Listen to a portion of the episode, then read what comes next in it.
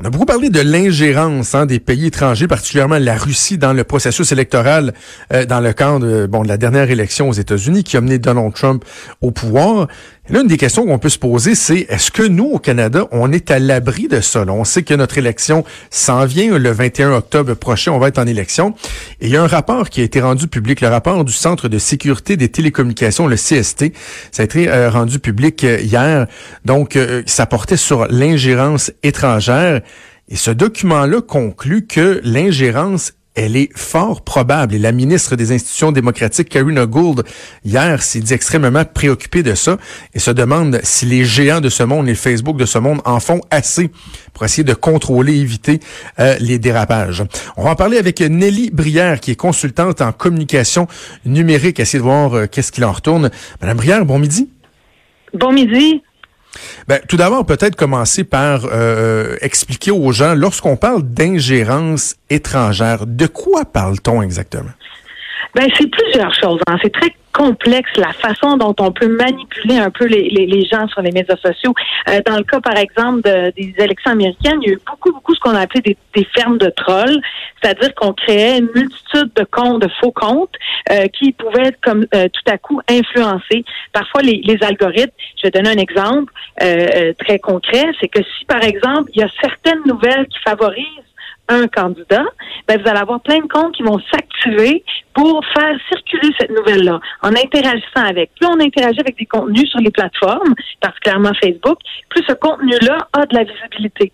C'est comme une façon d'influencer l'algorithme qui euh, distribue les contenus sur Facebook. Donc ça, c'est une des techniques, mais il y en a plein d'autres aussi. Après ça, on peut avoir euh, même des, des façons d'organiser des groupes de personnes pour s'assurer qu'ils diffusent certains euh, contenus par rapport à d'autres. Il y a tous les placements publicitaires aussi. On peut créer plein de pages ou de, ou de comptes qui vont militer en faveur d'un candidat ou d'un parti sans qu'ils soient soumis nécessairement aux réglementations, parce que c'est pas le parti officiel ou etc., mais qui vont subtilement influencer ou faire circuler davantage des contenus pour convaincre les gens.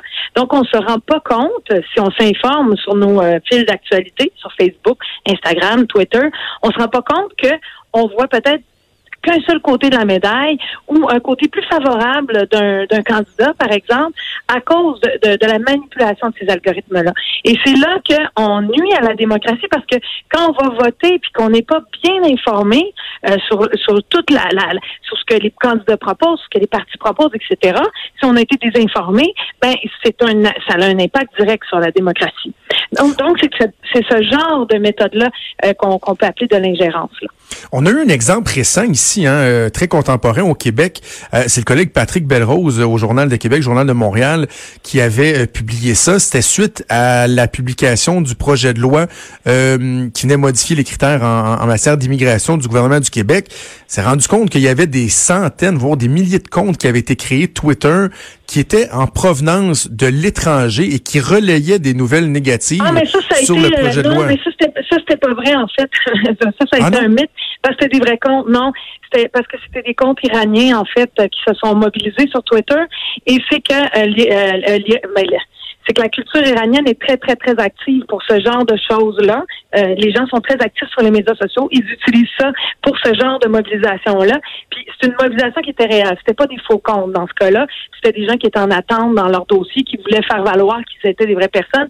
Puis comme l'Iran est un pays d'importance dans ceux qui sont en attente, là, euh, ça l'a donné cet effet-là. Les gens ont pensé systématiquement ou sur le coup, ah ben ça y est, c'est des faux comptes, mais c'était pas des faux comptes dans ce cas-là. Parce que comment, ok, ben à ce moment-là, comment on peut euh, Comment on peut faire la, comment on peut faire la différence? Comment on peut les, les, les démasquer lorsque vraiment c'est des opérations euh, qui visent euh, à faire de l'ingérence? Est-ce que c'est par les profils? Est-ce qu'on est capable de, de voir que c'est automatisé? Comment on arrive à, à les démasquer? Ben, c'est ça le problème, c'est qu'en tant qu'individu, ça devient très complexe à faire parce que les gens sont de plus, même si vous, vous, euh, vous euh, par exemple, vous trouvez des critères, ben, ces critères-là peuvent être invalides très rapidement parce que les gens qui utilisent ces techniques-là sont capables de modifier leur façon de faire pour constamment tromper les gens.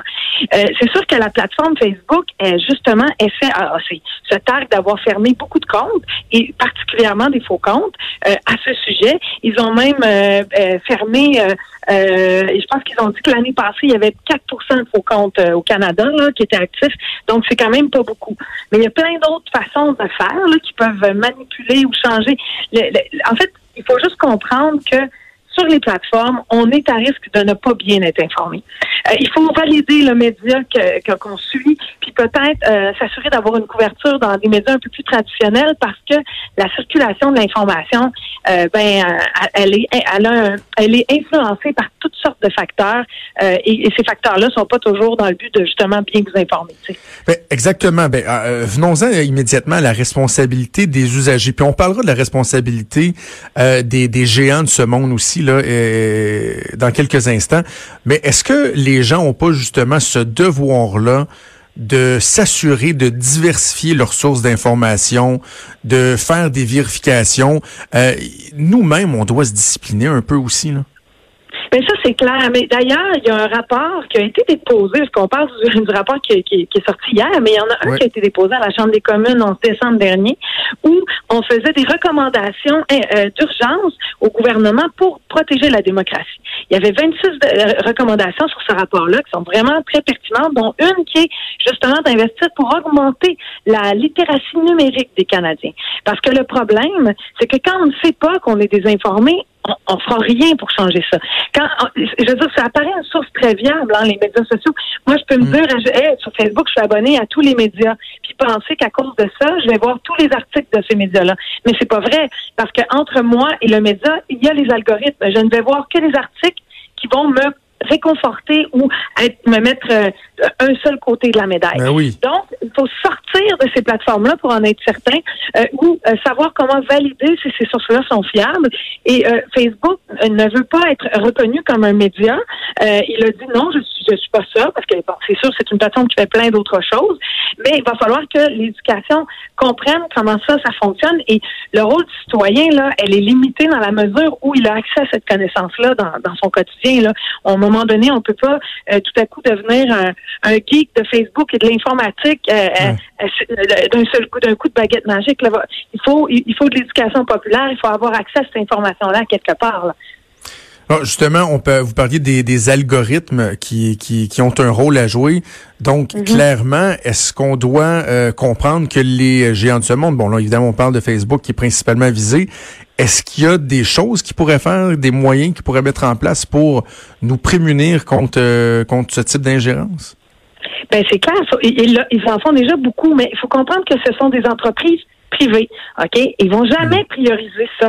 Euh, c'est comme si on voulait euh, demander à Coca-Cola de prioriser la santé des Canadiens. L'entreprise elle a un modèle d'affaires, elle a un produit à vendre, et sa priorité c'est de vendre son produit. Mais elle a une responsabilité sociale aussi. Tout à fait. Puis c'est pour, pour ça qu'ils en font, qu'ils font quelque chose actuellement, sauf qu'ils en font pas assez.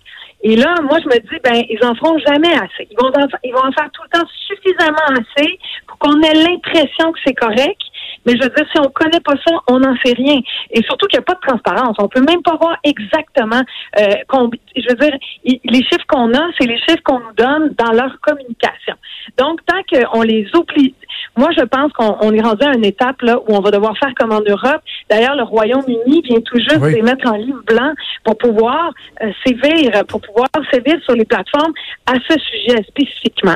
Donc, à partir du je pense qu'on est rendu à un, moment charnière où s'il n'y a pas de conséquences, s'il n'y a pas de règlement, si, on ne vient pas euh, euh, pousser un peu, obliger un peu ces plateformes-là à nous protéger euh, nous-mêmes de, tout ça, ben on est à risque.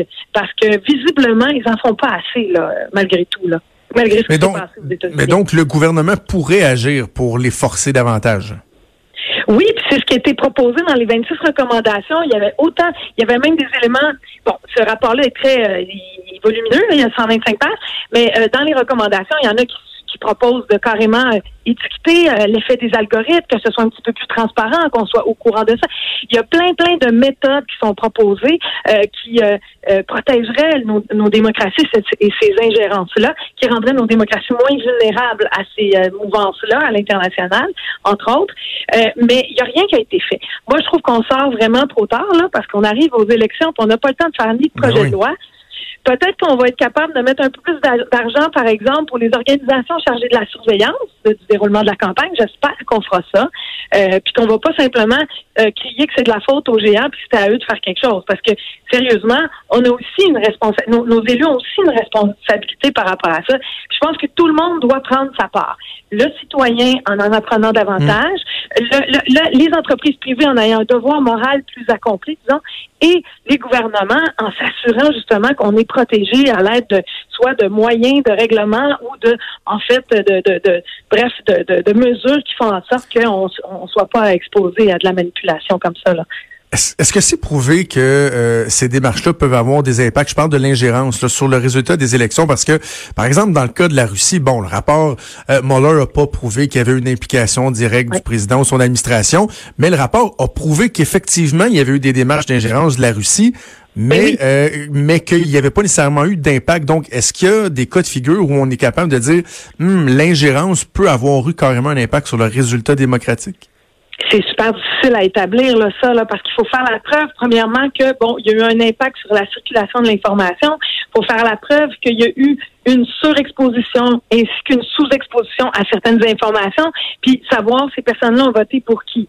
Fait que c'est, il faudrait, c'est comme une, une recherche euh, très importante à mettre en place si on veut vérifier euh, l'effet de ça et c'est, ça devient difficile à calculer. On, on se doute que ben c'est des méthodes, on sait que ce sont des méthodes qui sont employées pour le faire. Est-ce que ça a un une efficacité ou un impact euh, concret? Dans quelle mesure, c'est très difficile à, à, calculer. Mais bon, sachant que que qu'il y a quand même un centre qui actuellement euh, émet euh, qu'on est à risque actuellement, le Centre de sécurité des télécommunications, mm. c'est quand même un truc sérieux là. Euh, alors on peut se dire que bon, ben cette possibilité elle est là. C'est sûr qu'il s'est mentionné que on n'est pas aussi à risque aux États-Unis. Là, c'est pas de cette, cette ampleur là, mais quand même on est quand même un peu à risque et c'est, pas quelque chose à prendre à la légère, à mon avis. Nelly Brière, consultante en communication numérique et en réseaux sociaux, merci beaucoup. Nous avons parlé ce midi. fait plaisir. Bon midi. Merci, merci euh, Nelly Brière. Euh, c'est intéressant, c'est inquiétant tout ça. Il y a, il y a un aspect d'ailleurs qui est, qui est particulier, c'est que le rapport dit heureusement, on a encore un système de vote en papier. C'est de vote par le papier. Là, donc ça, ça vient nous aider. J'ai l'impression que ça, c'est comme un autre volet, c'est-à-dire la vulnérabilité de nos infrastructures numériques euh, à l'ingérence, au, hacking euh, de personnes de, de, l'étranger. Je, l'ai souvent dit, là, je me répète, mais mon Dieu qu'on n'est pas prêt pour le vote numérique. On regarde tous les ratés qu'on peut avoir dans les systèmes informatiques, que ce soit le système de paye Phoenix au fédéral ou tous les systèmes. juste, juste dans la dernière semaine, le nombre d'exemples qu'on a eu de ratés en informatique euh, au Québec, c'est hallucinant. C'est carrément hallucinant. Et euh, donc, euh, heureusement, on est un peu, euh, on est un peu protégé. C'était très intéressant ce que Mme Brière disait. Et quand on parle, bon, il y a la responsabilité des, des géants de ce monde, évidemment, de Facebook, des autres qui s'en viennent ou qui existent encore, Twitter par exemple. mais moi, je parlais de la responsabilité des gens aussi. J'espère qu'à un moment donné, il va avoir une espèce de retour du balancier, c'est-à-dire que les gens vont devenir un peu plus méfiants. On a vu une méfiance envers les médias euh, traditionnels au cours des dernières années. OK, parfait. Des fois, les médias ont peut-être couru après.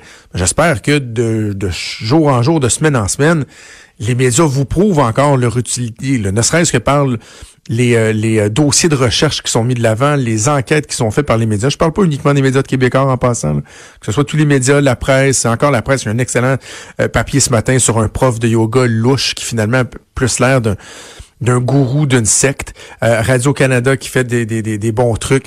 Pensons au Global Mail qui a mis au jour tout le scandale SNC-Lavalin et tout ce qui s'en est suivi. Euh, bref, les médias, ils sont là, ils sont importants. Mais les gens ont une responsabilité donc de, bien s'informer, d'aller au-delà des titres aussi. Je, regardais ce matin, je sais pas si vous avez vu ça passer. Euh, un article qui s'appelle Accro au pote et privé de son enfant. Le sous-titre dit un juge a refusé la demande de garde partagée d'une mère qui dit fumer deux joints chaque jour.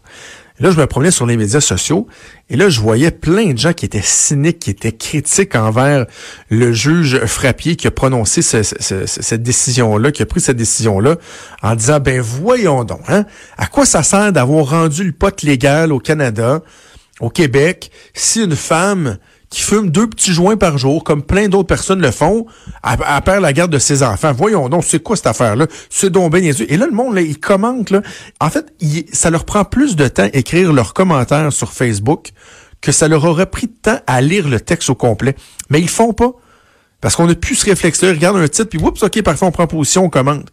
On s'exprime. Alors que s'il avait lu le texte, et d'ailleurs, j'ai vu des, anciens collègues de la radio au Québec qui ont fait l'exercice de dire aux gens, ouais, attends, là, t'as-tu lu tel, tel, tel élément? As-tu lu, par exemple, que pour les deux enfants qu'il a mis au monde de pères euh, différents, ce, qui n'est pas un enjeu, mais juste dire, euh, c'est arrivé la première fois, c'est séparé, son père a demandé la garde de l'enfant.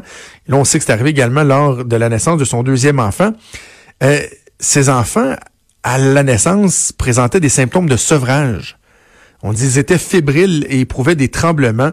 Des analyses d'urine démontrent la présence de THC dans leur organisme. C'est parce que la madame a un problème de toxicomanie. Elle se gelait à bine bien solide pendant qu'elle était enceinte, faisant en sorte que un bébé naissant présentait des symptômes de sevrage en arrivant au monde. Parce qu'il était habitué déjà d'avoir sa dose de, THC par le, sang de sa mère. C'est pas normal. C'est pas normal. Là, fait, et là, il y a d'autres, il éléments dans le jeu, dans le, jugement qui démontrent que ouais. Finalement, pour la sécurité des enfants, euh, faut peut-être comprendre que la mère, elle faisait pas juste fumer son petit joint, mais il y a des gens qui ne font pas leur, leur devoir de citoyen bien informé, qui ne regardent pas comme il faut de quoi il en retourne, qui prennent position. Fait bref, euh, oui, il faut nous aussi nous discipliner, à être plus attentifs à l'information qui nous est qui nous est euh, soumise et euh, peut-être qu'on sera mieux à même de se prémunir contre cette, cette ingérence-là parce que clairement on s'en rend compte, le rapport est assez clair là-dessus, peu importe lequel pays vous parlez, dès, dès qu'un pays de moindre importance qui est organisé démocratiquement, il y aura toujours des tentatives d'ingérence pour des raisons que des fois peuvent sembler nébuleuses, mais c'est le cas. Alors, euh, espérons qu'il y a des gens qui, euh, qui agiront en conséquence. On va faire une pause et on revient dans pas long. Jusqu'à 13. Trudeau, le